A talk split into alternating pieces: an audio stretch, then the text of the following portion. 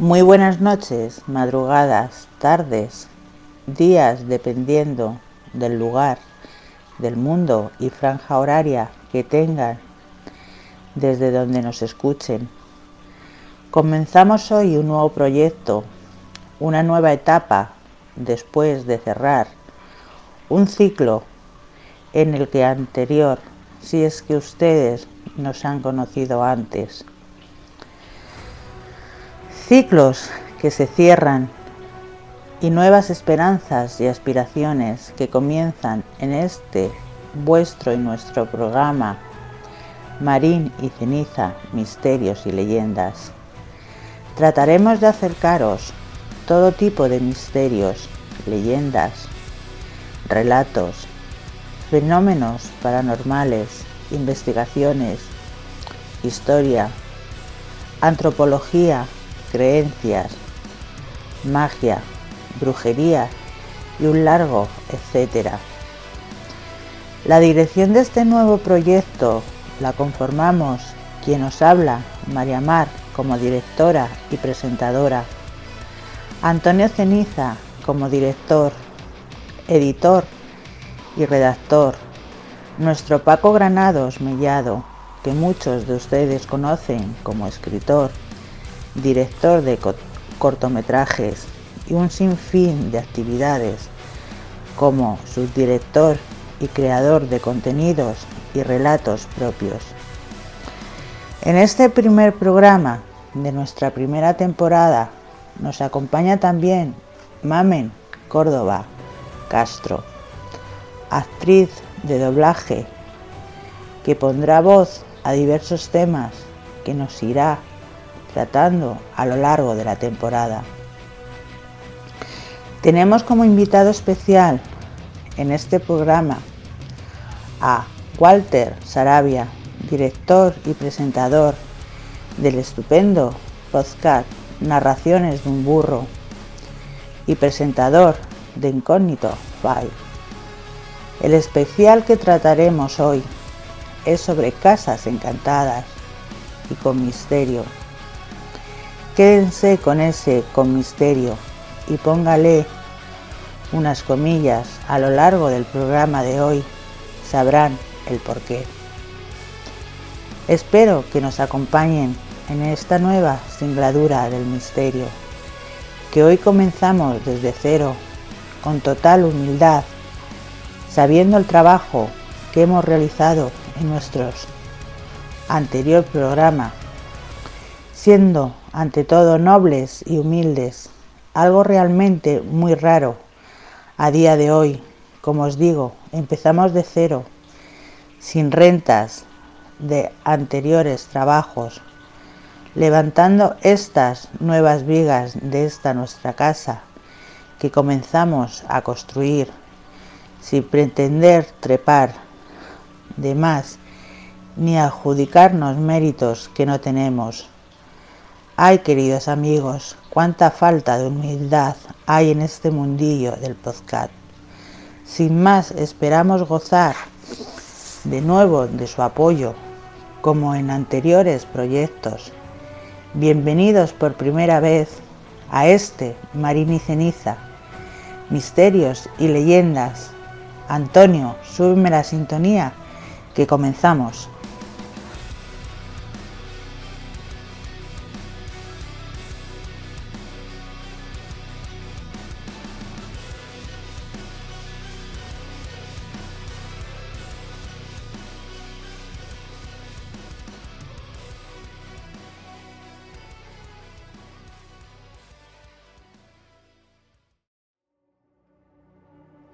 Muy buenas, queridos amigos y oyentes.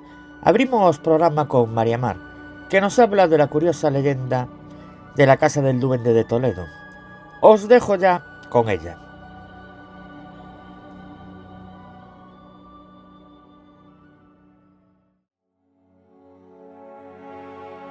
Muchísimas gracias, compañero Antonio. Pues os voy a comentar la curiosa leyenda de la Casa del Duende de Toledo una historia con bruja y casa con secretos. No muy lejano al Alcázar, frente a la iglesia de San Miguel, en un barrio antaño dominado por templarios, existe un caserón que conserva una gran cueva. La casa del duende la llaman los toledanos. Tiene en su entrada dos columnas y si tienes suerte y das con las personas adecuadas, podrás entrar a conocer sus secretos. Hace años habitó en esta casa una bruja odiada por todos sus vecinos. Eran pocos los que se atrevían a pasear por la proximidad de cuando el sol se ocultaba, pues estaban convencidos que en esta vieja casa se aparecía el diablo cada noche para danzar con la vieja bruja y un grupo de acólitos que acudían a menudo tras las campanadas de medianoche. Nunca nadie veía a la vieja bruja salir por el día. Nadie le llevaba agua. No había azancan que se atreviera y jamás alguien había coincidido con ella en mercado alguno. Los vecinos susurraban su nombre mientras comentaban con temor los golpes y alaridos que parecían provenir de las profundidades de la casa maldita. Sabían que algo terrible allí ocurría. Una negra y fría noche, cerca de las dos de la madrugada, cuando el último de los oscuros invitados salía de la casa y se hubieron cerrado todos los cerrojos de la puerta, dejando a la vieja bruja en el interior. De repente, una llamarada inmensa apareció de la nada, envolviendo en fuego todo el edificio. Nadie sabe cómo pudo ocurrir. Los vecinos, aterrados por el incendio, acudieron portando baldes con agua temiendo que se extendiera por todo el barrio. Pero atónitos quedaron cuando las llamas solo devoraron rápidamente la casa de la bruja, sin saltar a las casas vecinas, escuchando los terribles alaridos y maldiciones que ésta pronunciaba desde el interior, mientras el fuego consumía todo rápidamente, incluyendo a la bruja. El incendio se extinguió solo un poco tiempo, sin intervención de ningún vecino que seguía mirando atónitos frente a la puerta. En pocos minutos solo quedó en pie la fachada de la casa, con las dos columnas. Todo el interior quedó arrasado por el fuego. Tan solo alguien observó una diferencia. Ahora en las columnas había aparecido esculpidas dos lamparillas que ahí siguen. Tras hacerse cargo el vecindario del solar, pues nadie lo reclamó, fue vendido y con los años, al limpiar todo, descubrieron de nuevo el acceso a la cueva que había tras la casa del duende y en parte bajo todo el barrio. Curiosamente hoy puedes visitar. ¿Os atrevéis? Queridos amigos y oyentes de Marín y Ceniza, Misterios y Leyendas. Y hasta aquí mi sección. Os recuerdo que me podéis encontrar en mi blog Brujería Paranormal Investigaciones Mar 2.wordpress.com.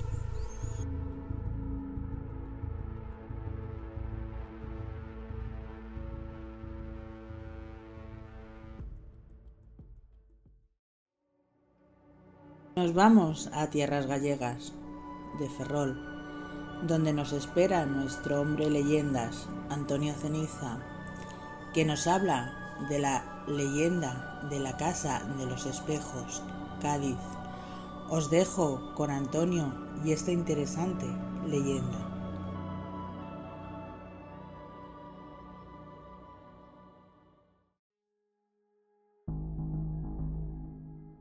Muchísimas gracias, María Mar, por darme paso.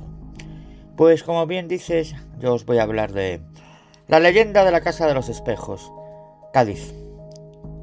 Comenzamos, queridos amigos y oyentes de Marín y Ceniza, Misterios y Leyendas. La Casa de los Espejos se sitúa en plena Alameda. Hoy en día son unos pisos que podrían catalogarse de lujo, pero que o muy de lujo tienen que ser para que sigan deshabitados o la leyenda que pesa sobre ellos dificulta su venta. Caserón abandonado desde hace años en la que se dice que habita el espíritu de una chica asesinada por su propia madre. Su fantasma parece seguir viviendo en los espejos que hay en la casa. En la parte antigua de la ciudad española de Cádiz, por la hermosa zona costera de la Alameda, Apodaca y frente al monumento del Marqués de Comillas, se yergue imponente una elegante casa de tres pisos y abundantes ventanas, que evoca con su arquitectura épocas pasadas. Cuenta la leyenda que en aquella casa vivía un importante almirante junto a su esposa y su hija. El almirante, que adoraba y consentía a su hija más de la cuenta, le traía nuevo espejo cada vez que volvía de uno de sus viajes a tierras americanas. Su hija coleccionaba espejos, y así como un reflejo del afecto que el almirante sentía por su hija, con el paso de los años la casa fue llenándose de espejos en los cuales la hermosa chica podía mirarse una y otra vez, satisfaciéndose con aquella belleza de la cual su padre presumía ante sus amigos y compañeros. Mientras, su madre, sumida en las espesas sombras del olvido, sufría cada vez más celos y su resentimiento hacia su propia hija crecía y crecía cada vez más. A medida que el tiempo pasaba, las discusiones y peleas entre madre e hija cada vez eran más frecuentes, en los periodos en que el almirante se ausentaba. La relación madre-hija estaba cada vez más contaminada por el secreto odio que había empezado a crecer en la madre, por un sentimiento tan bajo y tan ciego que acabó por arrastrar al crimen a la esposa del almirante. En uno de aquellos viajes de su esposo, la mujer del almirante aprovechó para poner veneno en una bebida y así acabar de una vez y para siempre con aquella hija a la cual terminó viendo como una rival, a la que debía liquidar para recuperar el amor que le había sido robado. Cuando el padre de la joven regresó, se deshizo en llanto al saber que su amada hija había muerto. Según la esposa, una terrible enfermedad fue la causa de la muerte. No obstante, mientras el padre lloraba desconsoladamente en la habitación de su hija, en uno de los espejos que más apreciaba su hija, apareció, como en un mensaje enviado desde el más allá, la escena de lo que realmente sucedió, y pudo ver cómo su esposa podía matar ratas en la comida, un veneno que deterioró a su hija hasta que finalmente murió tras una larga agonía. Atónito y lleno de ira ante la amarga verdad, el almirante obligó a su esposa a confesar el crimen y se encargó de hacer que fuese condenada a pasar el resto de sus días tras la soledad de las rejas en alguna mugrienta prisión. Sin embargo, y pese a haberse hecho justicia, el viejo marinero nunca más pudo vivir en aquella enorme casa en que cada espejo le recordaba a su hija perdida. Por eso se marchó lejos sin importar las consecuencias. Dicen que no se volvió a saber de él, dejando atrás de sí una casa que permanecería abandonada durante décadas. Durante ese tiempo la historia de la Casa de los Espejos y lo que en ella ocurrió empezó a hacerse más conocida y algunos osados jóvenes aprovechaban la noche para entrar en ella escondidas y demostrar su valentía o investigar si era cierto que allí aún residía el alma en pena de la chica asesinada. Las personas adentraban en el viejo caserón, aseguraban que en la planta superior de la vivienda se podían escuchar llantos y lamentos de niña, y en el silencio de la noche el sonido parecía rebotar de forma extraña en los espejos, como si el sollozo proviniera de cada uno de ellos. Pero si hay algo aún más escalofriante, es el relato de aquellos que osaron romper uno de los espejos. Según cuentan, en los fragmentos de estos no se reflejaba su rostro, como si el trozo de espejo se negara a devolver su imagen. En su lugar, y si uno era tan imprudente como para mirarlo fijamente el suficiente tiempo, aparecería la niña muerta reflejada, asomando lentamente su cara con una expresión de ira que haría palidecer al más valiente. Normalmente, aterrorizados, huían los, más rápidamente posible del lugar y mientras escapaban podían ver por el rabillo del ojo cómo la niña les observaba desde dentro de los espejos que aún seguían intactos. Actualmente, la casa ha sido restaurada.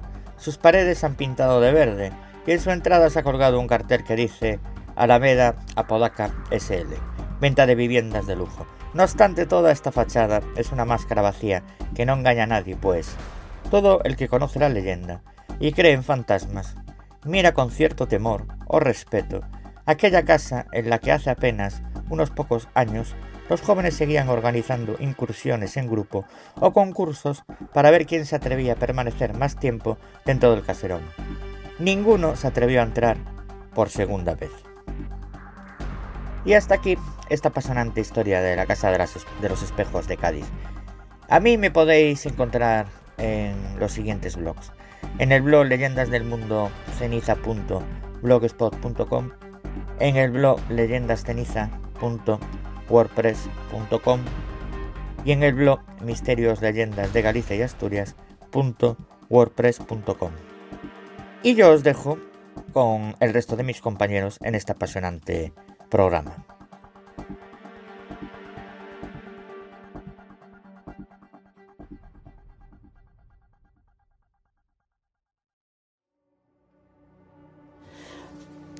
Bueno, queridos oyentes, pues ahora nos vamos a tierras andaluzas, concretamente a Cabra, un pueblecito de Córdoba.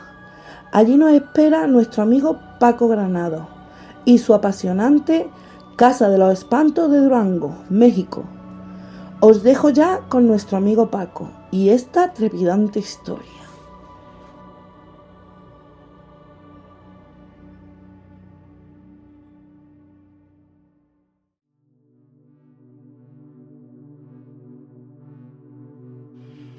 Muy buenas amigos, soy Paco Granado. Muchos de ustedes ya, ya me conocéis, creo yo. en primer lugar, darle las gracias a mi compañera Manme por haberme dado paso en esta nueva andadura que hoy comenzamos, que junto a Mar y Antonio pues volvemos a formar un equipo y, un programa nuevo, como es Marín y Ceniza, Misterio y Leyenda, Podcast Radio, donde esperamos llevaros a ustedes pues todas las leyendas, misterios, relatos, todo lo relacionado con el misterio y que esperemos que a ustedes os guste. Aquí estamos, empezamos desde cero y poquito a poco iremos creciendo junto a ustedes. Así que nada, sin, sin liarme mucho para no resultaros muy pesado, empiezo con, con, un, con un caso, con un caso mexicano, como es la Casa de los Espantos en Durango. Se cuenta que hay en Durango una casa antigua de dos plantas, con construcción española. A pesar de ser muy espaciosa, cómoda y de una renta muy baja, pocos quieren ocuparla y los que se vieron la necesidad de hacerlo la abandonaron casi de inmediato, pues suceden allí cosas verdaderamente insoportables, las cuales provocaron que se le nombrara como la casa de los espantos. Tremendo lo que allí la gente vería para salir corriendo de aquella casa. En ese lugar se escuchan rumores extraños de cadenas, las puertas se abren y cierran estrepitosamente, aumentando cerradas con cerrojos, aldabas y potentes trancas. Suenan timbres en las habitaciones, se escuchan los pasos de calzado femenino y en el ambiente se impregna de delicados perfumes. Una voz cavernosa como salida de ultratumba llama a todas las personas por su nombre. Por si fuera poco, hay quienes han sido golpeados por manos invisibles o se han topado con una figura nebulosa de color negruzco que cruza los patios y penetra las habitaciones transmitiendo lo helado de su ser hasta los huesos de los visitantes. Los que se han atrevido a dormir en su interior han sido sofocados por un ente enorme que cae sobre ellas mientras están inconscientes. Esto creo yo que más de uno le ha pasado, ¿verdad? Cuando estás durmiendo y sientes un peso sobre tus piernas. Se percibe en cada espacio de la casa una agitada respiración que parece estar muy pegada a los oídos y a veces los muebles son levantados hasta dos metros del suelo, volviendo solo a su lugar habitual. Otras ocasiones truenan dichos muebles como si recibieran una fuerte pedrada. Otros han visto un perro negro, un gato, todo tipo de fantasmas, un sacerdote que deambula haciendo oración, un hombre vestido de negro, o los que tienen menos suerte se topan con una señora de pálido y cadavérico aspecto que se aparece dando muestras de espanto, ora pidiendo socorro, y amenaza a sus testigos agitando sus manos descarnadas que han logrado arañar el rostro de algunos inquilinos. Por mucho tiempo se pensó que había ahí tesoros. Se hicieron exploraciones y se llevaron medios, pero todos huían despavoridos ante la presencia de la figura nebulosa, de color negruzco y de repugnante aspecto que disfrutaba en ahuyentar a los curiosos. Y allí estaba, la casa de los espantos, esperando a un valiente que terminara con el raro encantamiento. Y fue entonces que una familia muy pobre pidió permiso para albergarse en esa casa. Le fue concedido, no sin antes advertirles sobre los espantos del lugar. Sin importarles esto, se quedaron en su interior, pero a la medianoche salieron tremendamente asustados al presenciar tal barullo sobrenatural. En la fuga se les olvidó un niño que permanecía dormido y no se atrevieron a regresar por él hasta que amaneció. El niño estaba bien y sonriente tenía en la mano una carta que dijo le había entregado un señor muy elegante, que luego desapareció. El mensaje decía que en cierto lugar de la casa había un gran tesoro, recomendando que lo sacaran para tranquilidad de muchos espíritus que vagaban penando. Así lo hicieron, y no se volvió a saber nada más de los espectros. Hasta aquí esta historia tremenda. Si encontraron el tesoro, pues esa familia pobre ya no sería tan pobre, pienso yo. Y la casa quedó limpia. Cada cual que crea lo que quiera. Bueno, nada. Os dejo con mis compañeros, no sin antes deciros que si me queréis seguir, pues me podéis seguir por Facebook, Instagram, Twitter o YouTube con el nombre de Asís Granados. Ahí me podréis encontrar. Así que nada, os dejo con los compañeros.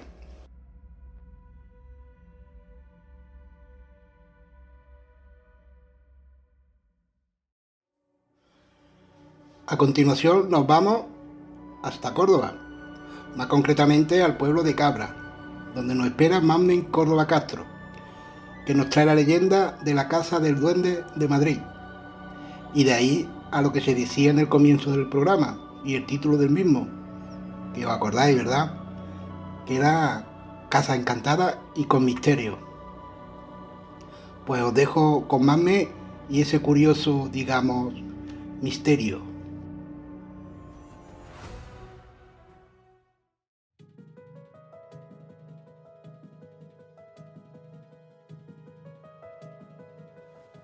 Gracias Paco por darme paso. Buenas queridos oyentes, a este nuestro primer programa de Marín y Ceniza, Misterios y Leyendas. Mis compañeros y yo esperamos que este nuestro programa sea de vuestro agrado. A continuación os voy a contar la leyenda de la Casa del Duende de Madrid. Madrid, ciudad milenaria preñada de historia y de historias que alguna vez ocurrieron y que allí quedaron, impregnadas en los muros de piedra de edificios recios y señoriales. Historias que con el tiempo se convirtieron en leyendas, mezclando realidad y ficción, en esa nebulosa increíble de recuerdos de antaño, que las noches frías se confunden con la niebla de callejuelas oscuras, apenas iluminada por la vacilenta luz de las farolas, y quién sabe si por el fugaz resplandor de la sábana de algún fantasma. Conozcamos hoy una de las leyendas más curiosas y divertidas que se pueden encontrar en la capital española, Madrid, la Casa del Duende. La Casa del Duende estaba situada entre las callejuelas Duque de Liria, Martínez de Alcalá y la Plaza Seminario de Nobles. Esta casa al igual que otras muchas de la época, fue construida en las primeras décadas del siglo XVIII por orden del rey para ser arrendada a sus criados, lacayos y personal de confianza. La casa pasó por varias manos, hasta que fue alquilada por unos hombres que la utilizaban por la noche como centro de reunión para juegos y grandes apuestas de dinero Fue entonces cuando una noche se originó una discusión entre varios de ellos y de repente se abrió una puerta interior y apareció un hombre bajito, muy barbudo, que les impuso silencio. Al principio se callaron, pues estaban todos desconcertados con la aparición de aquel duende misterioso. Pero cuando terminaron de indagar quién podía ser y cómo podía haberse colado en la casa, como quiera que fuera la cosa, volvieron a, a enzarzarse en la discusión que habían suspendido. Sin saber cómo ni de dónde salieron media docena de enanos, armados con garrotas, se abalanzaron sobre los jugadores y los golpearon. Los hombres salieron huyendo y nunca más volvieron al lugar. Tiempo después, la casa fue comprada por doña Rosario de Menegas, marquesa de Ormazas, que se instaló en la segunda planta. Andaba la marquesa todavía con el traslado e intentando adecuar la decoración a su gusto cambiando cortinaje y demás detalles cuando echó en falta un cortinón y una imagen del niño Jesús en su cuna, que había traído de su anterior domicilio. Enfadada por el extravío, se encontraba la marquesa dando una buena reprimenda a sus sirvientes, cuando de forma sorpresiva entró en la habitación un enano, con la imagen del niño Jesús en sus manos, y tras este cuatro enanos más portando el cortinón que le faltaba. La marquesa no tardó ni dos días en poner pie en polvorosa, poniendo la casa a la venta sin tan siquiera haber vivido en ella. La casa quedó deshabitada durante un tiempo, hasta que se instaló en ella don Merchor de Avellaneda, un canónigo de Jaén. Un buen día, cuando escribía al obispo de su diócesis para pedirle cierto libro del padre Tineo que necesitaba para sus sermones, justo antes de rubricar la carta, levantó la vista y vio asombrado como ante él aparecía un enano vestido con un traje de monaguillo, que portaba en sus manos el libro que en ese mismo momento estaba pidiendo al obispo. En esa ocasión, en lugar de salir corriendo, don Merchor se dedicó a buscar y rebuscar el lugar por donde había venido y por donde había desaparecido el misterioso duende. Pero la búsqueda fue infructuosa. El canónigo decidió obviar el hecho, pero pocos días después se disponía a dar misa en el convento de los afligidos y necesitaba una vestimenta apropiada al día. Ordenó a un paje que fuera a la casa a buscarla. El paje con la vestimenta bajo el brazo se disponía a cerrar la puerta de la casa, cuando oyó una voz curiosa que dijo, No, ese es el color de este día. Vuelve por los ornamentos que corresponden. El paje se dio la vuelta lentamente y vio la figura de un enano burlón que rápidamente desapareció. Le contó lo ocurrido al clérigo, jurando que no volvería a esa casa, y don Melchor decidió también abandonar el lugar. El canónigo cedió la casa a Jerónima Perrin, una lavandera que vivía en el piso de arriba, hasta que acabase el contrato de alquiler. Cierto día, la mujer lavó una manta, propiedad de la marquesa de Bardecaña, y como era costumbre, dejó la ropa oreándose al sol y al viento de la orilla del Manzanares. Se fue a casa a comer con la intención de volver a recoger la ropa, pero cuando estaba en casa se desató una terrible tormenta que le impidió salir por ella. Mientras miraba por la ventana de la guardilla, imaginó el enojo de la arrogante marquesa, que necesitaba la ropa para esa misma noche. Escuchó un portazo y al bajar se encontró con tres enanos empapados que portaban una cesta enorme con toda la ropa. Se dice que la lavandera, que había escuchado ya todos los rumores sobre los pequeños duendes, abandonó la casa en ese mismo día. Las historias habían llegado al santo oficio, así que se tomó declaración a testigos y se realizó una minuciosa búsqueda por todo el inmueble, pero no se encontró nada ni nadie. Por ello comenzaron a pensar en espíritus diabólicos. Y un día una comitiva religiosa, presidida por el obispo, llegó con velones, agua bendita y mucha sal, con el cual practicaron un exorcismo. Según versiones de la leyenda, los vecinos del pueblo se dirigieron a la casa con picos para derribarla. Esta, poco tiempo después, fue incendiada y cayó en el olvido. Pasaron muchos años y según se dice, testigos vieron de repente abrirse una trampilla disimulada entre los escombros del sótano y salir de allí nueve enanos, que eran falsificadores de monedas y que utilizaban la noche para salir a distribuirla. Bueno, queridos oyentes, hasta aquí esta curiosa leyenda. Espero que os haya gustado.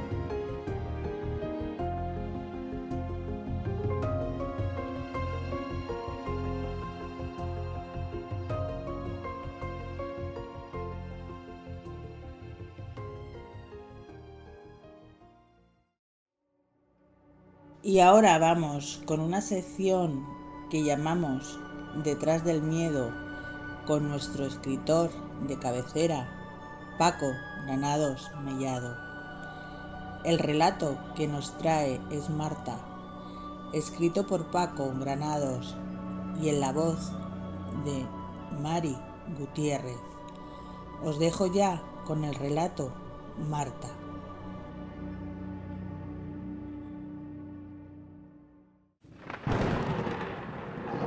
Bienvenidos a Detrás del Miedo con Paco Granados.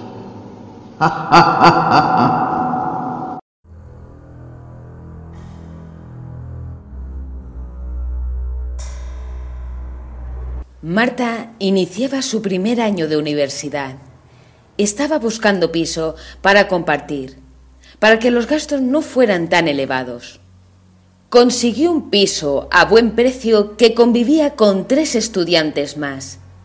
El primer año de Marta fue difícil y al terminar el curso suspendió dos asignaturas. Y sus padres enfadados decidieron mandarla en agosto para que intentara recuperar.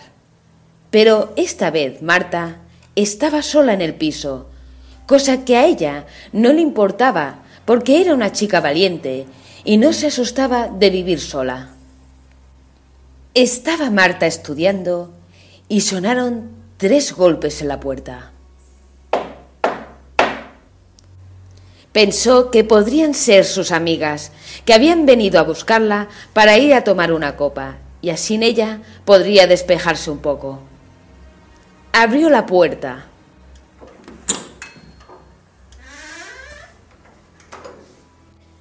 De repente se llevó una sorpresa.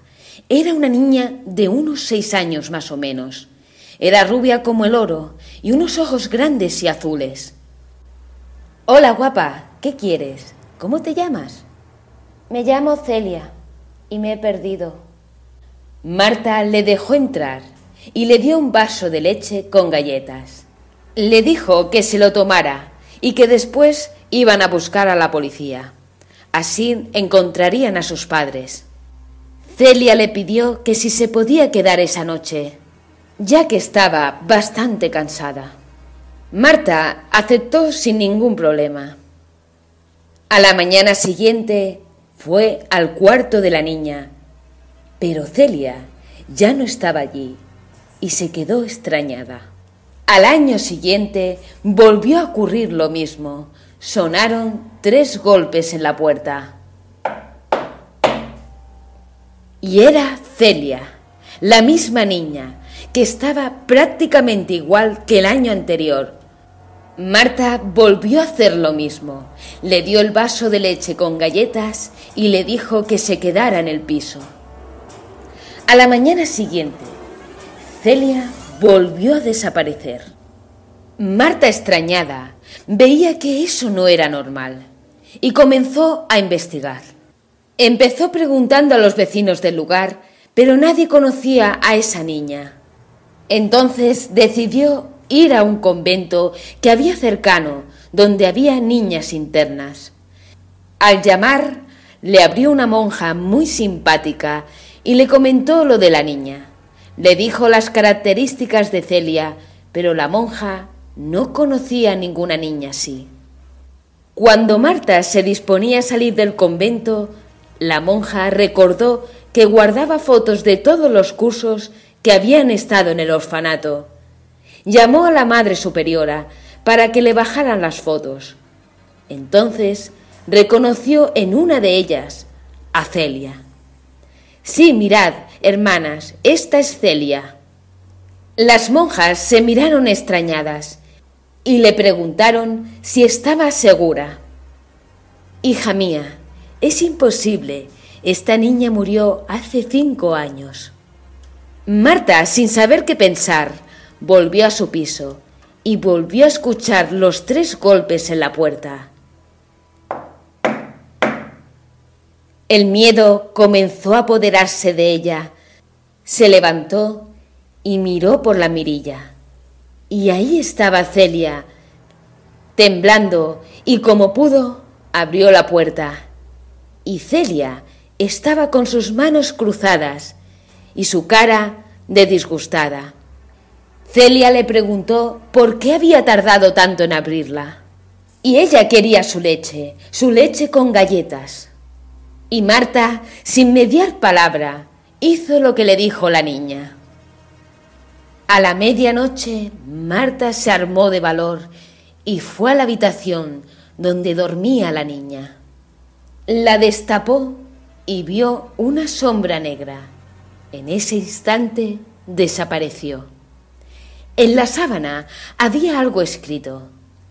Gracias por acogerme en tu casa y darme leche y una cama.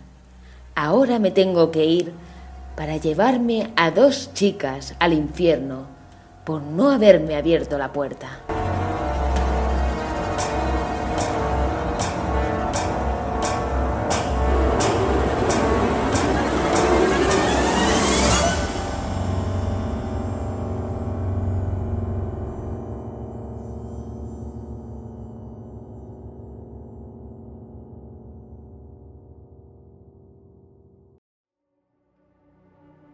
Nos vamos a tierras gallegas de Lugo, donde nos espera nuestra compañera María Mar, que nos habla de la Casa de la Peste, Agodela, Aguasantas, Cotobá de Pontevedra.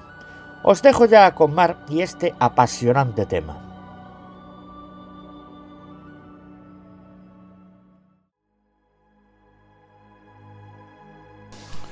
Muchísimas gracias, compi Antonio, por darme paso. Pues como bien dices, vamos a tierras gallegas de Cotobade, Pontevedra, con la casa de la peste. Agodela es un lugar de la parroquia de Aguasantas. Pertenece al concello de Cotobade. Se localiza en una ladera del valle que forma el río Babeira, que hace frontera con Alama. Esta pequeña población aislada mantiene tan solo dos casas habitadas y semi restauradas. El resto de las edificaciones que se encuentran muy cerquita se encuentran completamente abandonadas. Se trata de construcciones del siglo XVIII que probablemente fueron habitadas hasta la década de los años 30 del siglo XX. Para llegar hasta ellas basta con descender un precioso carreiro que llega hasta el conjunto de casas envueltas por un espeso bosque autóctono de carballos y castaños. Además, de las dos casas habitadas forman el conjunto, aunque más separadas de estas cinco casas, tres hórreos y un peto.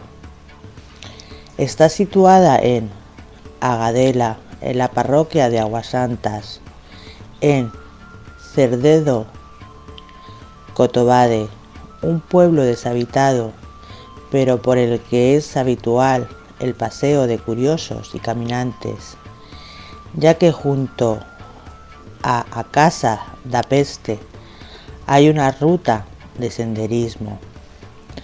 A Casa da Peste son, en realidad, dos construcciones en ruinas repletas de verde, que, aunque es probable que en su pasado fueran independientes, ahora forman un conjunto. En su interior, empedrado, lucen arcos de medio punto que confirman la buena fama de los canteiros locales.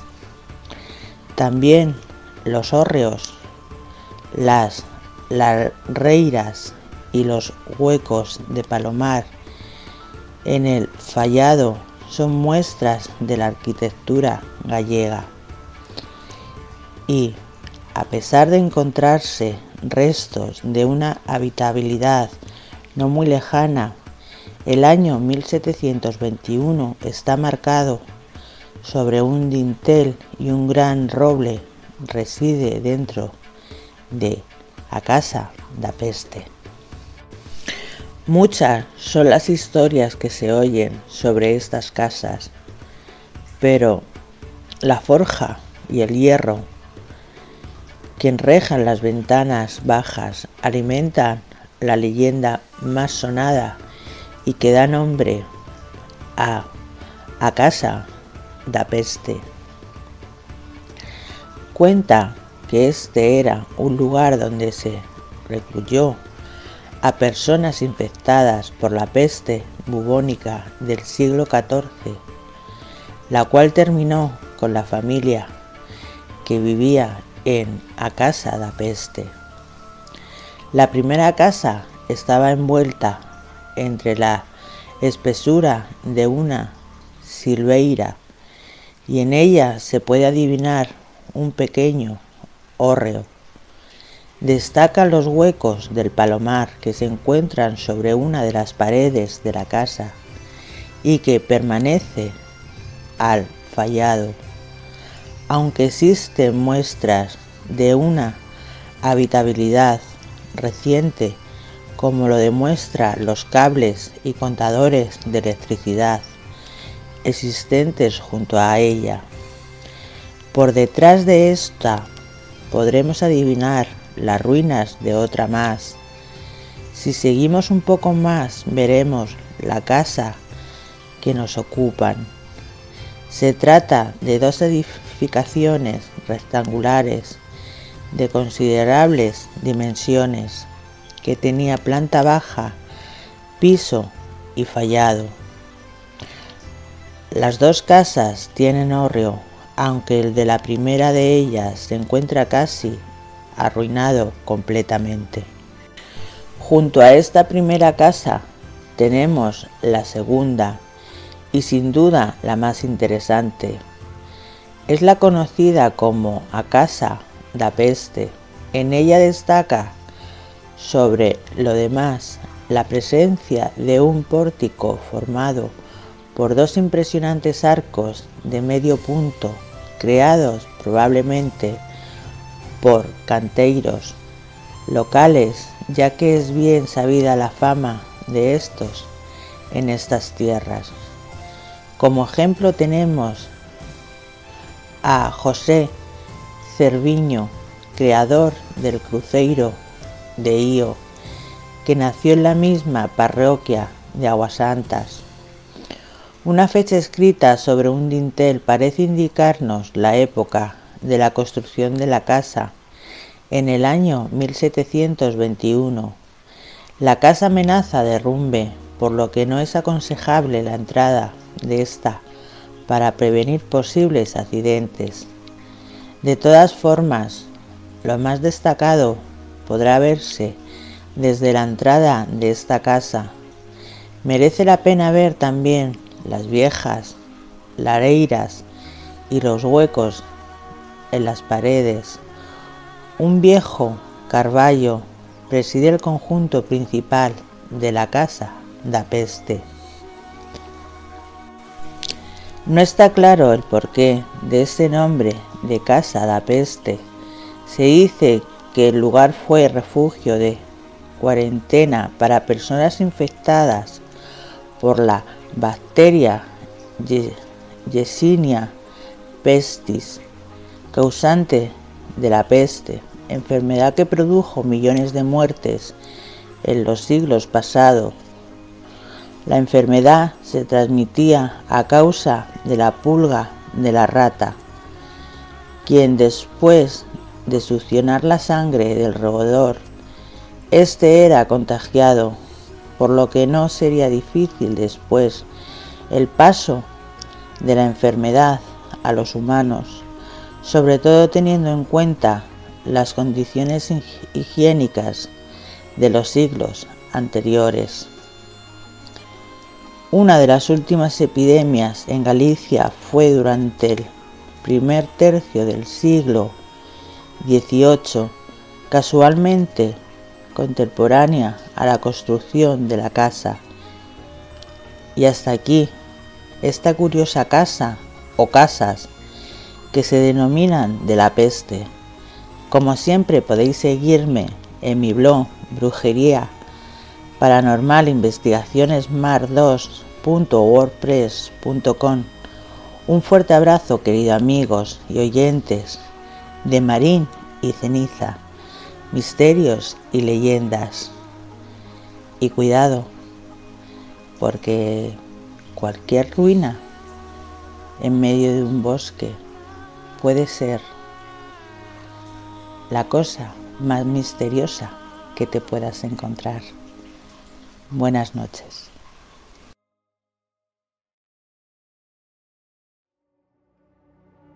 Volvemos a tierras ártabras con nuestro Antonio Ceniza que nos trae el desgarrador caso de la mansión del horror de la Laurier Nueva Orleans. Un sin duda conmovedor y triste tema. Os dejo ya con nuestro Antonio.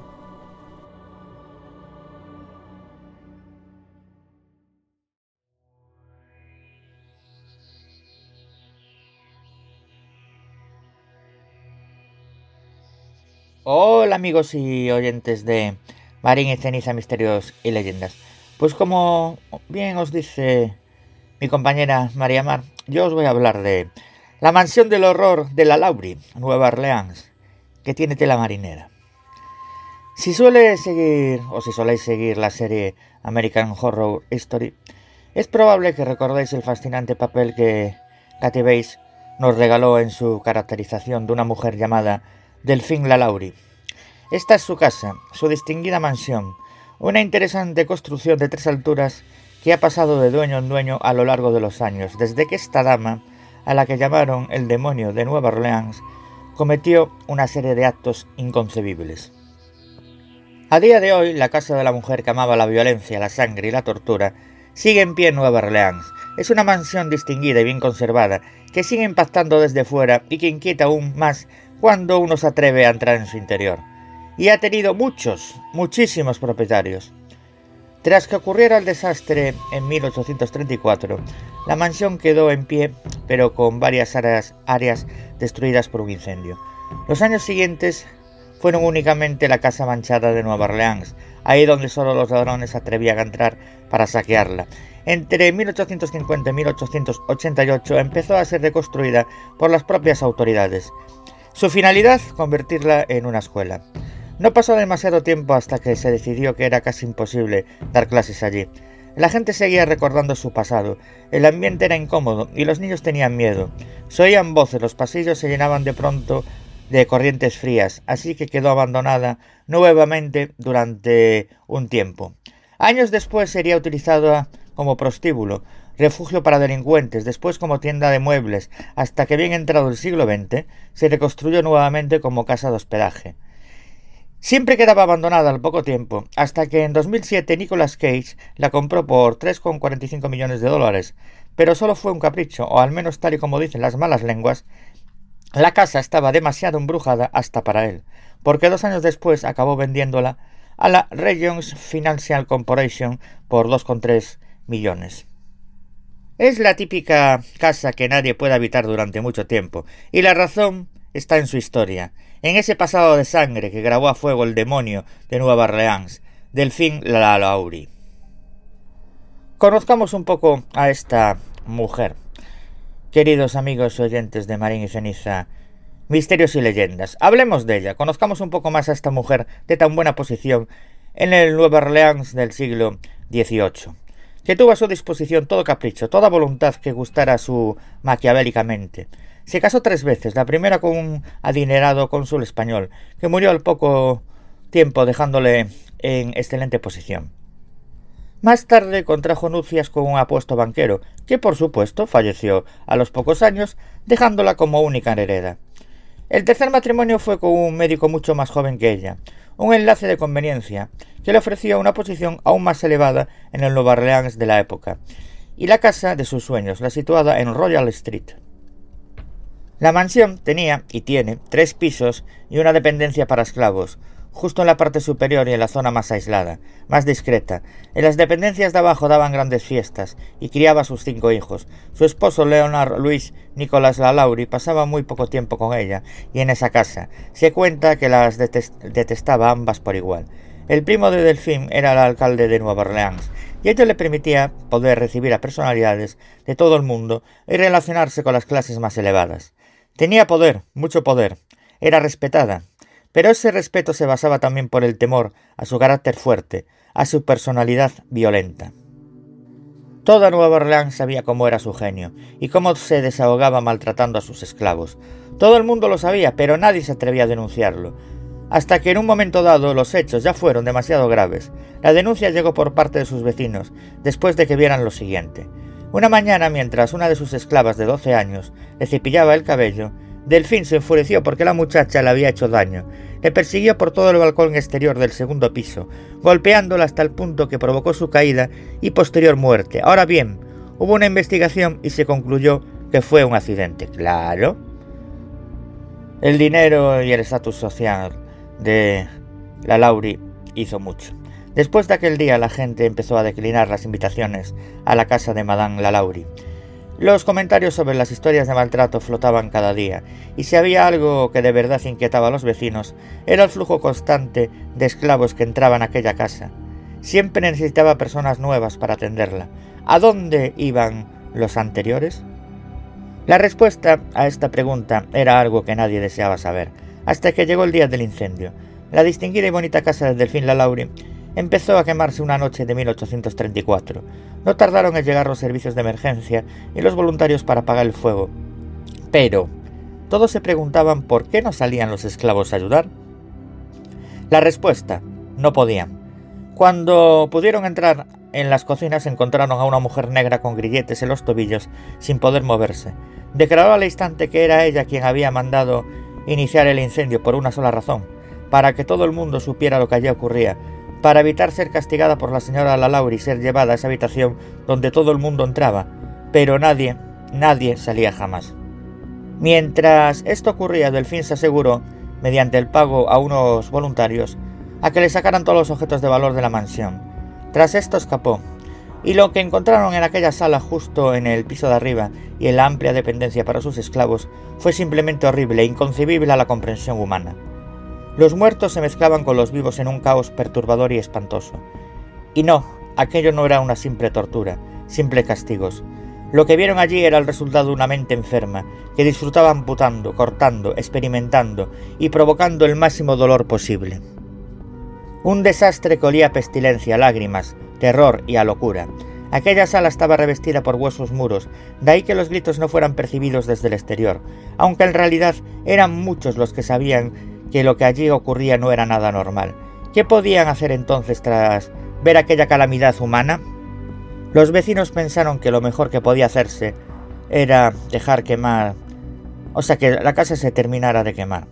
Liberaron a los esclavos que estaban con vida, se hallaron sujetos con, un, sujetos con un collar de púas afiladas para mantener sus cabezas en posiciones estáticas, y después procedieron a buscar a la responsable de aquello. Ahora bien, la casa no llegó a destruirse, se mantuvo en pie.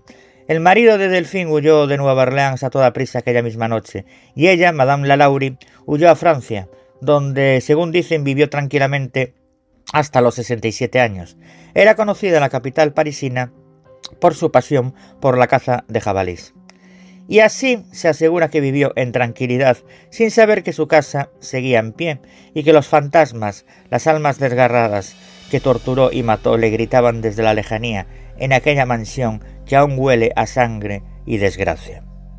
Y hasta aquí mi sección por el día de hoy. Recordaros que me podéis encontrar en mis blogs leyendasdelmundoceniza.blogspot.com, en el blog leyendasceniza.wordpress.com y en el blog misterios leyendas de Galicia y Asturias.wordpress.com.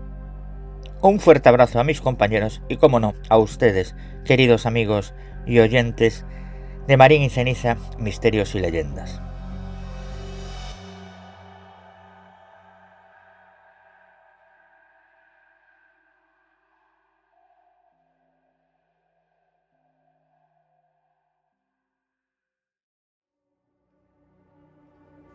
Nos volvemos más internacionales y cruzamos el charco hasta Estados Unidos y nos vamos a Los Ángeles City, donde se encuentra nuestro colaborador, Walter Sarabia. ¿Qué decir de Walter? Es escritor, director y presentador de su maravilloso podcast Narraciones de un burro.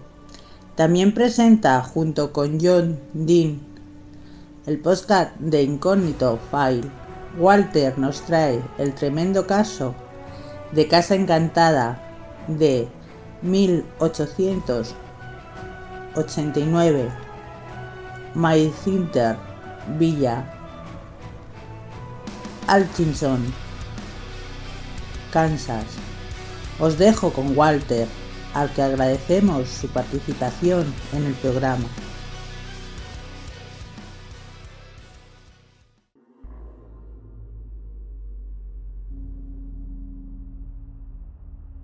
Hola amigos y compañeros de Marín y Ceniza Pockets.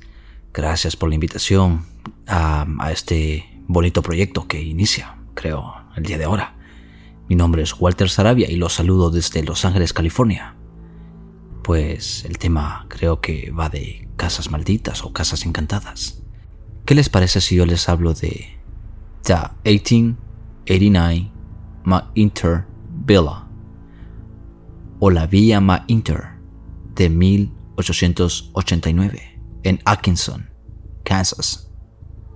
Comenzaré un poco por la historia de este sitio, ya que John McInter nació en Irlanda en 1827 y llegó a los Estados Unidos solo cuando era un niño. Primero se estableció en Filadelfia y luego en Indiana, donde aprendió el oficio de hacer arneses. Al enterarse de la oportunidad que existían en Occidente, se mudó a Kansas a principios de la década de 1860. Al establecerse por primera vez en el condado de Doniphan, Jock Inter abrió una pequeña tienda de, en Atkinson donde fabricaba arneses y sillas de montar.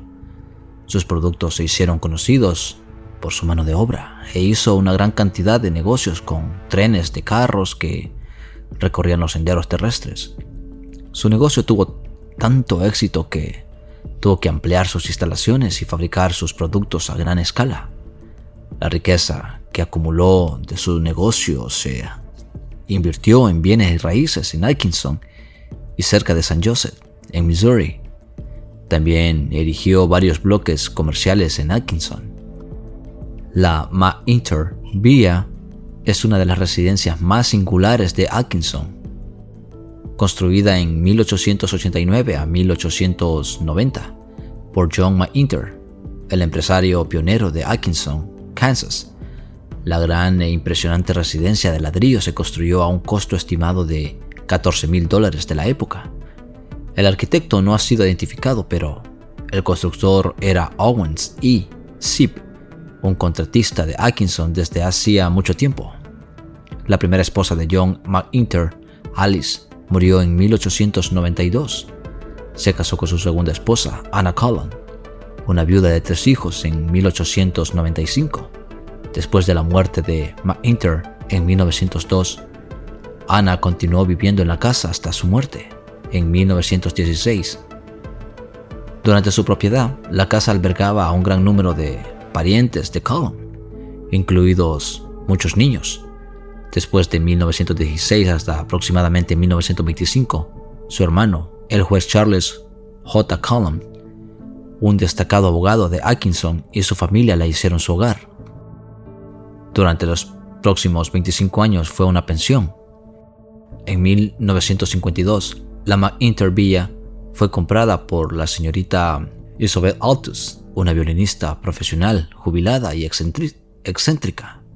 Según sus vecinos de Atkinson, carecía de los recursos económicos para cumplir con su deseo de restaurar la casa y, en 1969, poco antes de su muerte, se la vendió a George Gerardy, quien había comenzado a rehabilitarla. La McIntyre Villa sigue siendo una de las casas más inusuales y pintorescas construidas en Atkinson. ¿Qué les parece si hablamos un poco de los sucesos que ocurren en esta casa, en esta villa? Y qué es lo que lo hace un tanto atractivo. Los sucesos hablan de que en esta villa las luces se encienden y se apagan en la torre que no tiene electricidad. Se ve también una figura en la ventana cuando no hay nadie en la casa. Se sabe que la mecedora en la que murió Goldie se balancea hacia adelante y hacia atrás por sí sola. Sonidos de portazos a lo largo de la noche. Pasos caminando por el pasillo en el segundo piso durante la noche entera.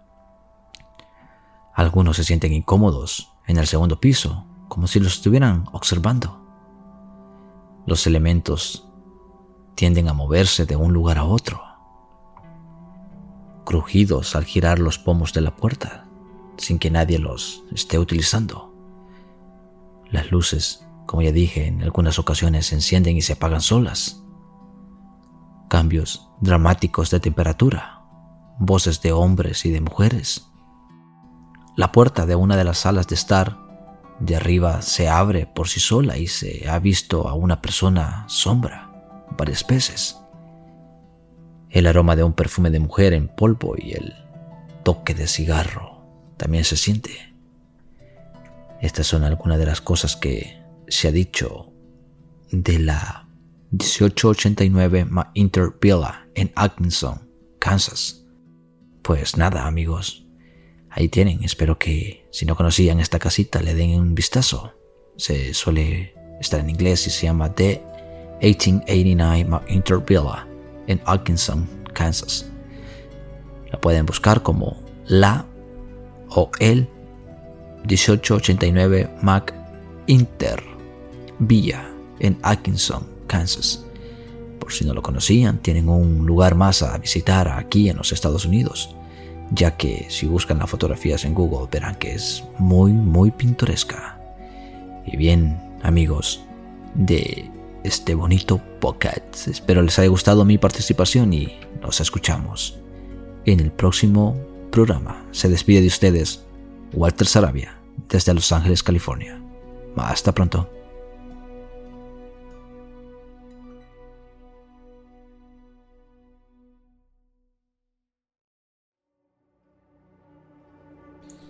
Retomamos tierras andaluzas de Córdoba y marchamos a Cabra con nuestros compañeros Paco Granados y Mamen Córdoba, que nos exponen la curiosa leyenda de la Casa de los Perros de México. Os dejo ya con nuestros compañeros.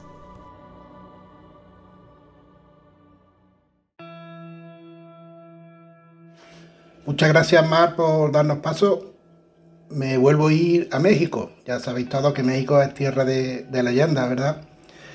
Y de casa encantada y de, misterio. Pero esta vez no me voy solo. Esta vez me acompaña Mami. Muchas gracias, Mami, por querer acompañarme a contar esta historia a los oyentes. Gracias a ti por invitarme a este especial viaje. Pues muy bien, pues agárrate fuerte que comenzamos. La leyenda de la Casa de los Perros. La Casa de los Perros es una construcción con doble valor. Además de su bien conservada belleza arquitectónica, sus paredes y techumbres están revestidas de historia e incluso de leyenda. En efecto, la Casa de los Perros es un edificio magnífico que luce sus galas de piedra y herrería sobre la casi siempre congestionada avenida Alcalde, enfrente del Jardín de San José. La construyó el ingeniero Arnulfo Villaseñor sobre un terreno que perteneció a un rico hacendado del pueblo de Tequila. Las dos estatuas caninas que otean el horizonte desde su azotea, una mira hacia el sur y la otra rumbo al norte. Son detalles que le fueron añadidos a la finca mucho después de su construcción.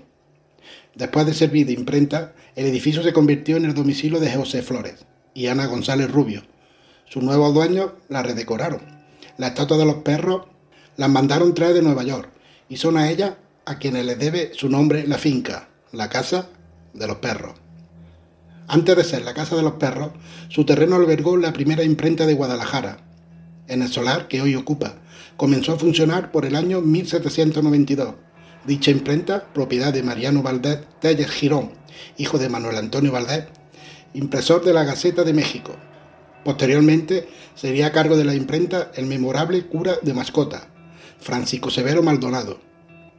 Los pocos meses que Miguel Hidalgo pasó en la ciudad de Guadalajara Severo Maldonado recibió de Hidalgo la importante encomienda de publicar el periódico que serviría de heraldo de la idea independentista, periódico que recibió por nombre El Despertador Americano, y cuyo primer número se publicó en diciembre de 1810. Durante su primer año de trabajo, el taller, antes propiedad de Mariano Valdés, imprimió seis obras. Se cree que la primera de ellas fue el folleto Elogios Fúnebres o Esquela de Fray Antonio Alcalde, mandada a hacer por la mitra Tapatía, en memoria y honor del también conocido como el fraile de la calavera. Aunque Dolores de Anda, en su libro Historia y leyenda de Guadalajara, menciona que algunos historiadores sostienen que antes de Elogio Fúnebre se imprimieron dos novelas, tituladas respectivamente La señora de Aranzazú y La señora de Santa Anita. Tras la debacle de Hidalgo, Severo se retractó de sus anteriores simpatías independentistas en su descargo sostuvo ante el gobernador José de la Cruz que aceptó colaborar con los insurgentes por intimidación y coacción. Para demostrar así dónde apuntaba en verdad su lealtad, Severo inició la publicación de un nuevo periódico, titulado El Telégrafo, en el mismo domicilio, es decir, en la que posteriormente fue conocida como la Casa de los Perros. Bueno amigos, ahora os dejo a Magme que siga con esta historia. Cuenta los viejos libros que en Guadalajara, don Jesús Flores, a la edad de 72 años, pidió en matrimonio a Anita de 28. Ella vivía en la esquina de la misma calle, con sus dos hermanas y su madre, que era viuda, y se mantenían de su trabajo, ya que eran costureras de buena fama. Para aceptar su propuesta, Anita le pidió a don Jesús que construyera un segundo piso a la casa, porque solo las gente adineradas tenían uno así. Don Jesús ni corto ni perezoso, llamó de inmediato al ingeniero Arnulfo Villaseñor y le encargó la remodelación de la casa, así como la construcción de un mausoleo en el Panteón de Mezquitán. Doña Ana, por vanidad y buen gusto, encargó a Nueva York dos estatuas que fueron colocadas en la parte alta. Estos dos perros pointes solo quisieron que la construcción fuera conocida como la Casa de los Perros. Después de casarse, viajaron por el mar hacia Europa. El barco estuvo a punto de naufragar, y fue en ese momento cuando juraron que si uno sobrevivía, el que quedara vivo rezaría a cada aniversario luctuoso. Sin embargo, ambos sobrevivieron. Algunos meses después murió don Jesús, y su viuda lo enterró en el mausoleo. Doña Ana González volvió a casarse con José Cuervo, fue a vivir a una nueva casa y olvidó rezarle a su difunto esposo. La finca estuvo mucho tiempo sola y fue ahí donde surgió la leyenda de, que la casa de los perros sería dada a la persona que rece los nueve rosarios a las doce de la noche, encerrada en la fúnebre capilla del Panteón, llevando como única compañía una vela. Dice que muchos lo intentaron, que hasta se hizo una gran vendimia noche a noche afuera del panteón de Mezquitán. Por todas partes surgieron los valientes, pero todos fracasaron. Algunos salían antes de cinco minutos, corriendo como almas que lleva el diablo. Otros se tardaban en salir, que cuando los iban a buscar los encontraban desmayados. Se dice que el problema de todo estaba en una voz de ultratumba. Se empeñaba en contestar cada uno de los rezos, paralizando los nervios, enfriando los huesos, haciendo castañear los dientes de todos aquellos que se decían valientes y que salían corriendo a medianoche después de percibir un fuerte olor a muerto. Cuentan que alguien estuvo a punto de pasar la prueba, pero al terminar el octavo rosario, una fuerza misteriosa lo rastreó hasta la casa de los perros y después cayó muerto. Los médicos dijeron que se le derramó la bilis. Por la década de los 50 se amplió la avenida Alcalde y la casa de los perros fue mutilada, pero se respetó su fachada colocándola en lo que quedó de la casa. Duró algún tiempo ocupada por un restaurante, y cuando cerró sus puertas el inmueble vivió en completo abandono.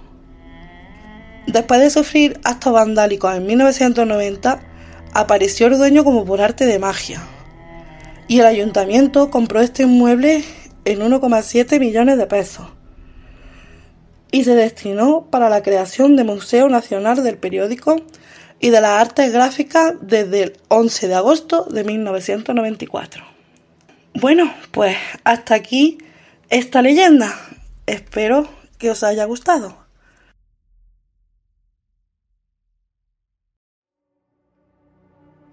Volvemos a Galicia con Antonio Ceniza, que nos lleva a la casa más encantada de Inglaterra, la rectoría de Borley.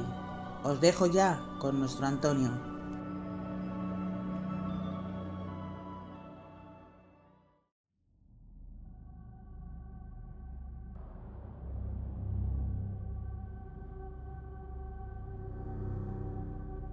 Muchas gracias, María Mar.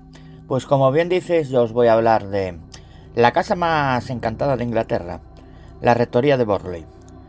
Son muchos los lugares en el mundo que son calificados como embrujados. Atraen a muchos curiosos que esperan ver fantasmas o fenómenos paranormales entre sus muros. Algunos han sido estudiados por expertos para tratar de averiguar qué hay de verdad en las apariciones o sucesos extraños Harry Price, investigador de lo paranormal, estudió los fenómenos de una casa del condado de Essex. Era la rectoría de Barley, la casa más encantada de Inglaterra. El 10 de julio de 1929, el rotativo británico Daily Mirror publicaba la exclusiva. En una rectoría situada en los condados británicos de Essex y Suffolk, se estaban produciendo toda clase de fenómenos paranormales, figuras fantasmales de cocheros decapitados, afirmaba el periodista VC Wall en la crónica. Una monja, una carroza tirada por dos caballos vallos, que aparecía y desaparecía misteriosamente, pisadas en habitaciones vacías, etc. La noticia sobre el embrujamiento del rectorado Borley, un edificio de dos plantas de ladrillo rojo y 23 habitaciones de estilo victoriano, corrió como la pólvora por todo el país, y el editor del Daily Mirror decidió ponerse en contacto con el parapsicólogo Harry Price, ante la inusitada repercusión que había producido el incidente. Harry Price, miembro de la Society Physical Research y fundador de la National Library of Physical Research, dependiente de la Universidad de Londres, acudió al enclave endemoniado y comenzó a recabar toda la información. Los primeros resultados sobre la mansión Borley fueron espectaculares. El paraje contaba con un extenso y trágico pasado marcado por la muerte e insólitos incidentes enigmáticos. Posiblemente se trate de una leyenda urbana más, pero los fenómenos que ocurrían en esa rectoría se sucedieron a lo largo de los años y la prensa de la época se hizo eco de ellos. La rectoría se construyó en 1862 sobre los restos de una edificación anterior y quedó prácticamente destruida en 1939 a causa de un incendio.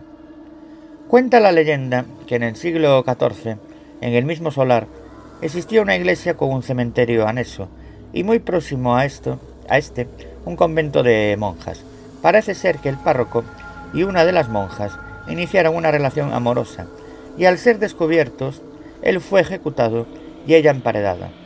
Son sus fantasmas los que se avistaban en la rectoría y sus terrenos adyacentes. También se habla de un carro con un conductor sin cabeza, que supuestamente esperaba a los amantes para ayudarlos a huir.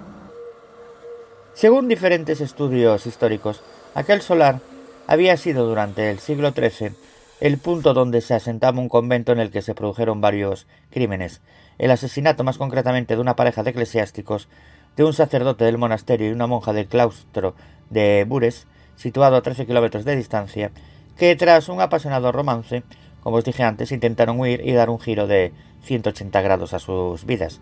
El final, como suele ocurrir, tuvo un desenlace fatal. Fueron capturados y ejecutados cruelmente. A él le decapitaron y a ella la ampararon en los muros del inmueble. Fue tras estos lógrobes, lúgubres lances cuando empezaron a sucederse las apariciones, según los observadores, de una figura fantasmal vestida con hábitos religiosos. E.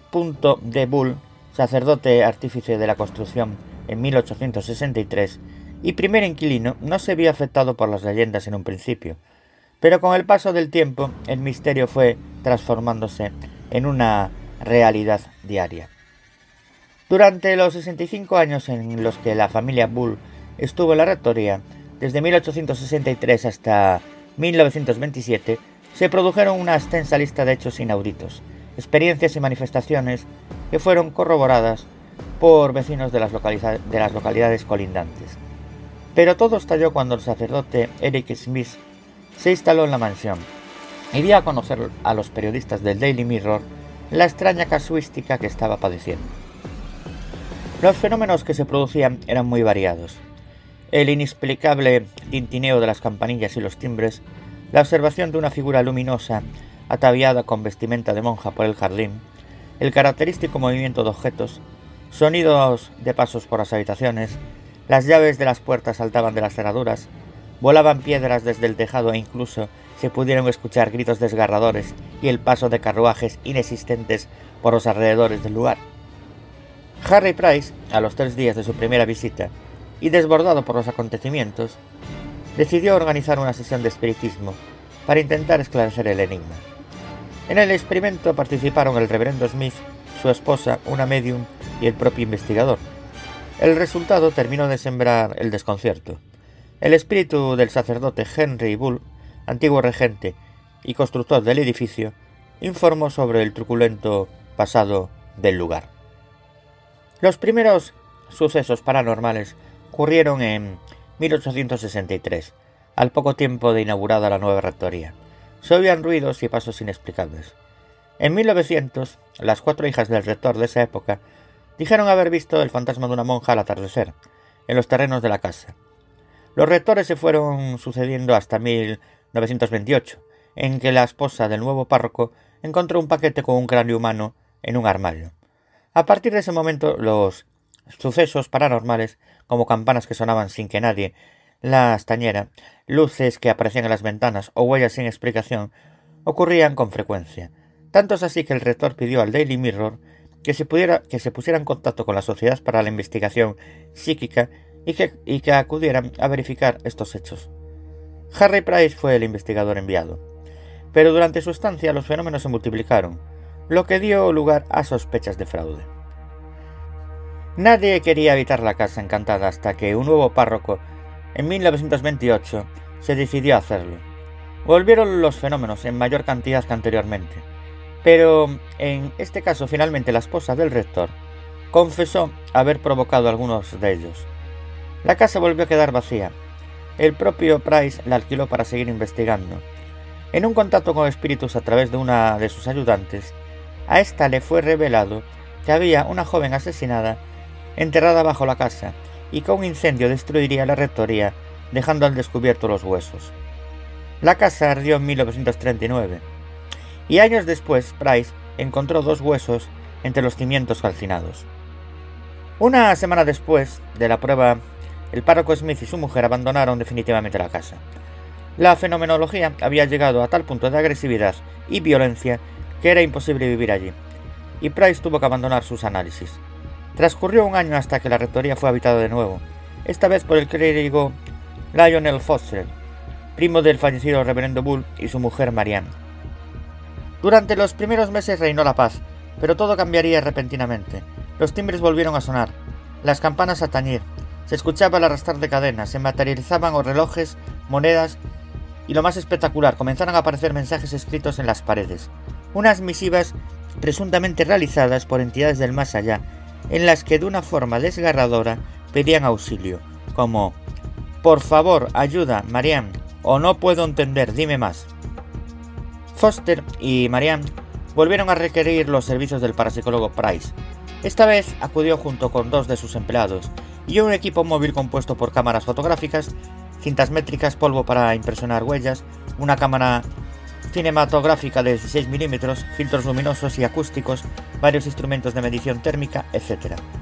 Durante el trabajo de campo que se efectuó, aumentaron los mensajes. Parecían ser crípticos. Encerraban algún tipo de información especial, y de entre, todo, de entre todos, uno de ellos de carácter profético y apocalíptico, marcaría los designios del caso. Esta casa será pasto de las llamas. Los fenómenos asediaban a una inocente Marianne que empezó a sufrir una fuerte alteración psíquica debido a la situación, motivo por el cual el matrimonio abandonaría la casa definitivamente en 1935. La rectoría Borley de nuevo quedó desamparada. Nadie parecía poder habitar entre sus muros. Harry Price aprovechó esta circunstancia para promover nuevos experimentos. El investigador psíquico alquiló el caserón, concretamente desde el 19 de mayo de 1937 hasta finales de 1938, y puso un anuncio en el rotativo de Times en el que se solicitaba voluntarios para el estudio de los fenómenos paranormales de la abadía. Se buscan personas, rezaba la petición publicada en el periódico británico, responsables, inteligentes, intrépidas, críticas e imparciales para realizar turnos de observaciones en una casa. Si no saben nada sobre investigación psíquica, mejor. La respuesta fue todo un éxito. Fueron reclutadas un total de 48 personas. Todas ellas permanecieron en Borley por un espacio de un año y medio, y durante este tiempo todos los inquilinos fueron testigos de lo insólito. El 27 de febrero de 1939, el capitán W. H. Gregson, posterior morador, se encontraba en la biblioteca del caserón cuando una lámpara de aceite se estrellaba contra el suelo de forma inexplicable. Las llamas se extendieron rápidamente por el inmueble y el fuego devoró toda la mansión. ¿Se cumplió la profecía realizada años atrás y rubricada en sus muros? Parece ser que sí, pero la historia de Borley continúa a pesar de su desaparición. Durante la demolición del edificio, el cual quedó prácticamente derruido a causa del incendio, varios obreros aseguraron haber observado extraños portentos entre las ruinas del inmueble, y se descubrieron restos óseos. ¿Correspondrían aquellos huesos a la monja emparedada siglos atrás? No lo sabemos a ciencia cierta, pero de lo que no hay duda es sobre las aterradoras manifestaciones que los empleados en el derribo pudieron vivir, episodios que hicieron nuevamente poner de actualidad a Borley, ya que un reportero del periódico Life, mientras realizaba un reportaje gráfico de las obras, pudo captar en una fotografía el presunto vuelo de un ladrillo entre los cimientos de la mansión desvencijada.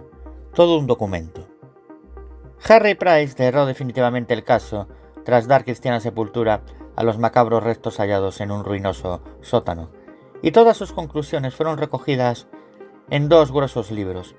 El primero publicado en 1940 bajo el título de The Most Haunted House in England, la casa más encantada de Inglaterra, y el segundo, The End of Borley Rectory, el fin de la rectoría Borley, editado en 1945, tres años después del fallecimiento de Price. Nadie parecía dudar de la odisea fantasmal. Pero en 1956, el endeudamiento de la rectoría Borley y las investigaciones que allí se realizaron fueron puestas en entredicho.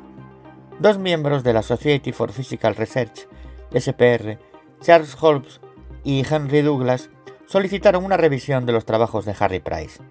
El comité de la SPR accedió a la petición de los eruditos paranormales y comenzó la fiscalización de toda la documentación existente sobre el caso que se encontraba en la Universidad de Londres. Tras cinco años de estudio, los resultados fueron publicados bajo el título The Haunting of Borley Rectory, el encantamiento de la Rectoría Borley, en 1956. En opinión de Hope y Douglas, muchos de los fenómenos que se produjeron en el caserón religioso fueron fraudulentos. Es más, aseguraron que detrás de muchos de los presuntos incidentes poltergeist se encontraba el mismísimo Harry Price, pese a que los fenómenos ya se habían denunciado mucho antes de que Price pusiese allí sus pies por primera vez.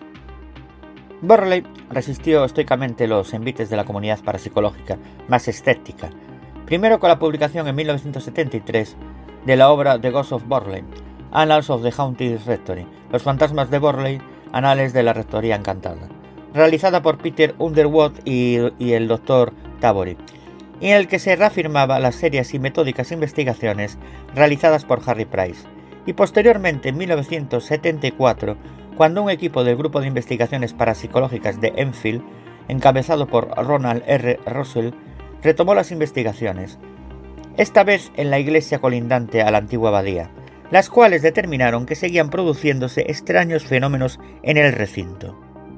La comisión científica dirigida por Russell y compuesta por los ingenieros Frank Parry y John Fay ratificó la existencia de una fenomenología paranormal en Borley.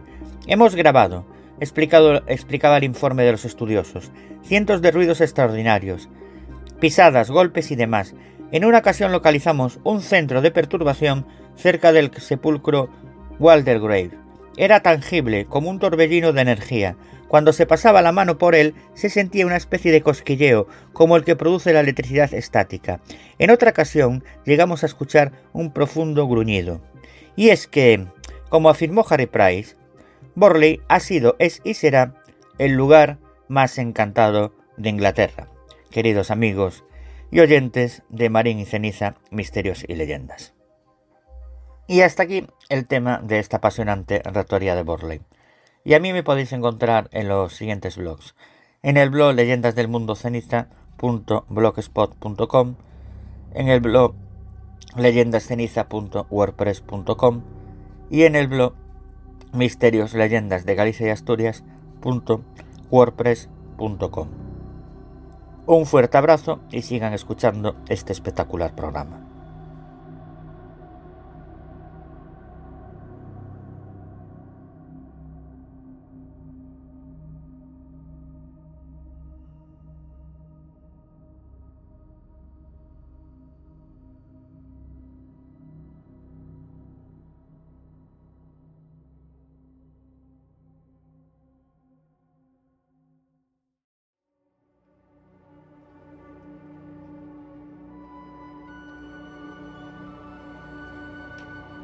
Terminamos este nuestro primer programa con nuestra compañera María Mar, que nos habla de la leyenda del fantasma de la Casa de las Siete Chimeneas, la doncella del tejado en Madrid.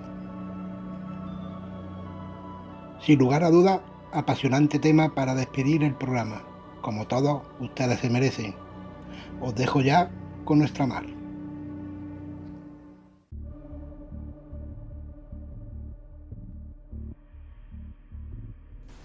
Muchísimas gracias, compañero Paco, por darme paso. Pues sí, yo os hablo de la mítica casa de las siete chimeneas. En la sede de la hora Ministerio de Cultura, una mujer alta con el pelo largo y negro que ondea flácido en las azoradas ráfagas de viento. Camina segura entre las chimeneas del tejado del edificio, ataviada con un camisón blanco que cubre su cuerpo hasta los tobillos. Se dirige cabibaja y decidida por el alero del palacete hacia la zona que da al alcázar. En una mano porta una especie de antorcha en la que una débil llama lucha a muerte contra la lluvia. Cuando llega al extremo del tejado, cae de rodillas y alzando su rostro al cielo, comienza a golpear con fuerza su pecho. Después desaparece de igual forma en que apareció. Situada en la Plaza del Rey, en la esquina con la calle de las Infantas, a la casa de las siete chimeneas, llegas por la calle Barquillo desde la calle de Alcalá, enfrente del edificio del Banco de España. La Casa de las Siete Chimeneas es uno de los pocos edificios construidos en el siglo XVI, en la época del rey Felipe II, que aún puedes ver en Madrid. En su momento, este caserón era una casa de campo en las cercanías de Madrid, pues se encontraba rodeado de huertas y jardines. Terminada de construir en el año 1577, su curiosa denominación se debe precisamente a la presencia de siete chimeneas alineadas en su tejado, las cuales aún puedes divisar. Fue su segundo propietario, el comerciante genovés Sebastián Cantaneo, quien encargó una primera ampliación del edificio, a resultas de la cual se instaló las famosas chimeneas.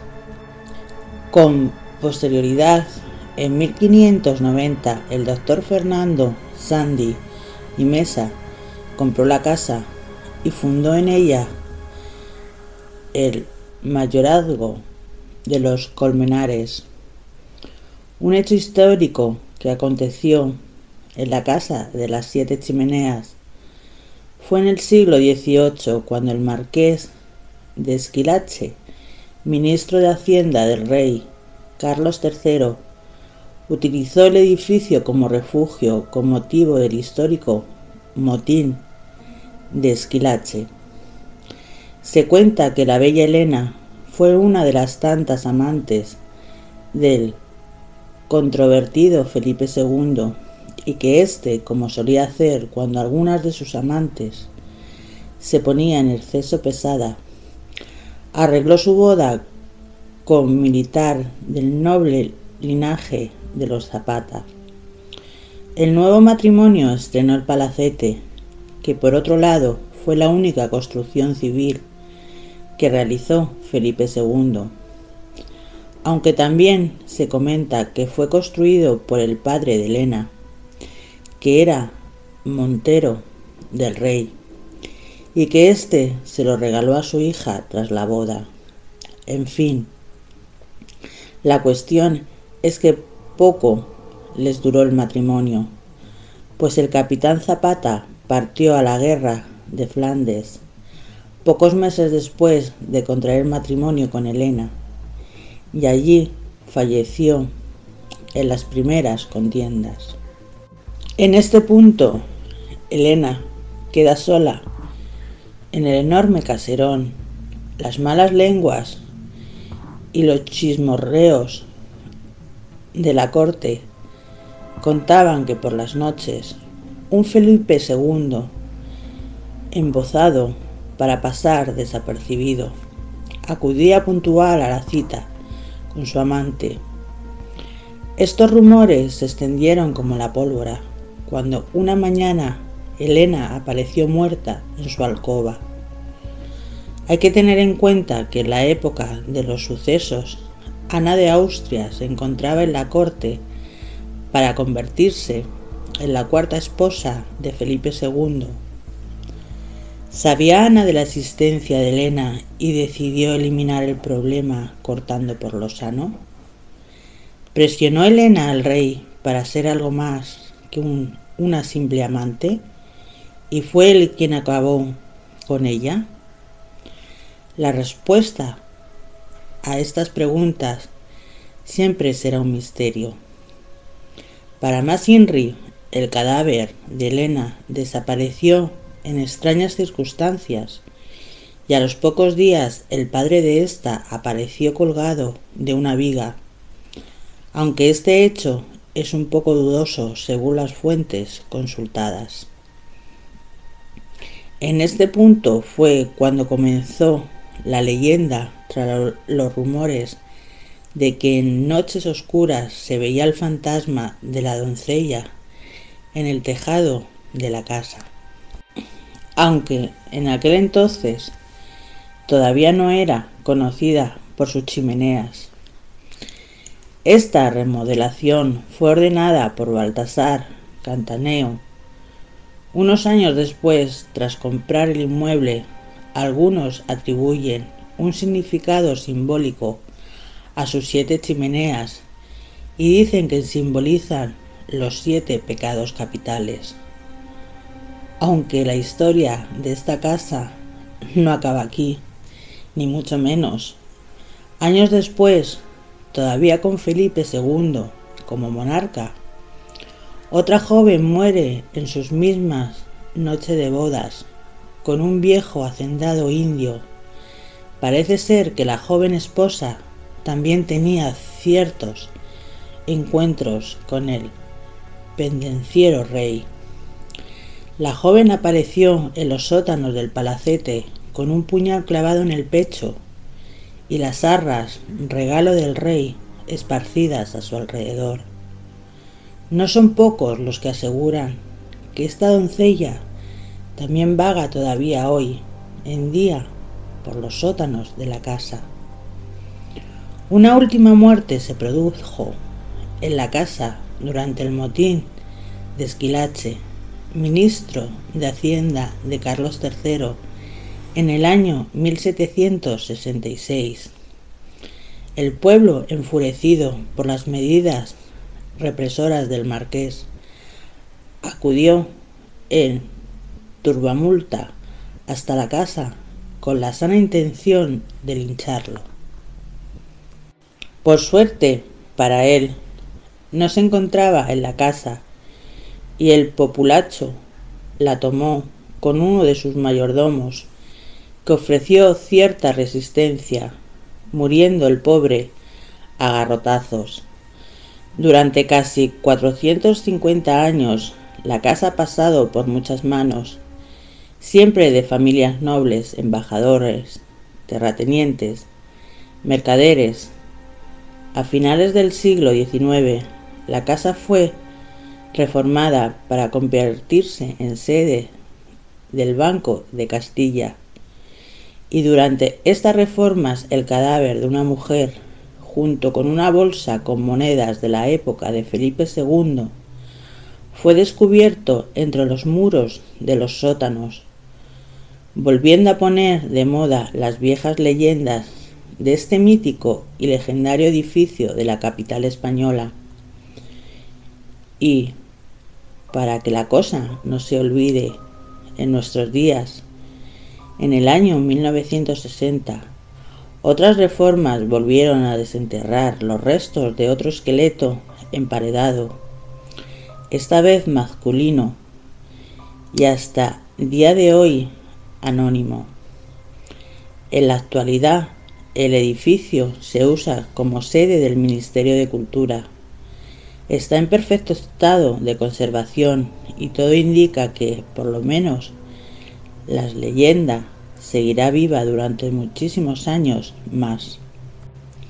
Y hasta aquí esta apasionante historia de la casa de las siete chimeneas. Os dejo con el resto de mis compañeros y sus magníficos contenidos y espero que disfrutéis de esta nueva etapa, de este nuevo programa.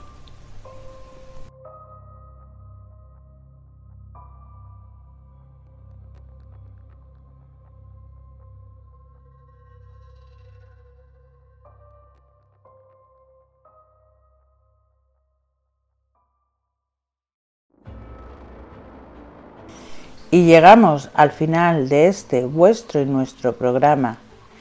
Esperemos que haya sido de vuestro agrado este nuevo proyecto que hemos comenzado con este programa Marín y Ceniza, Misterios y Leyendas, Podcast Radio.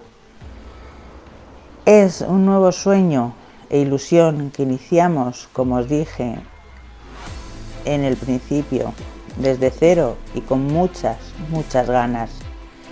Somos conscientes del duro trabajo que se nos viene por delante, pero hacemos lo que nos gusta. Todo programa pasado, pasado es. No vivimos de rentas pasadas, somos honestos y con los pies en el suelo. Este mundillo está a veces lleno de prepotencia y ganas de subir como sea. Nosotros mantendremos la línea de la nobleza que nos ha caracterizado en proyectos pasados. Somos ahora mismo cuatro personas la que conformamos el equipo y tiramos del carro. Agradecer otra vez la colaboración de Walter Sarabia, de Narraciones de un Burro y de Incógnito File, por su ayuda desinteresada. Y es que no es fácil colaborar con un programa que comienza y se mostró dispuesto en todo momento. Otros igual preferirían un programa ya consolidado, con oyentes. Gracias otra vez, Walter, por no ser este tu caso. Y nosotros ya estamos preparando la próxima entrega de Marín y Ceniza, Misterios y Leyendas. Un fuerte abrazo, queridos amigos y oyentes, y gracias por escucharnos. Nosotros les esperamos en el próximo programa.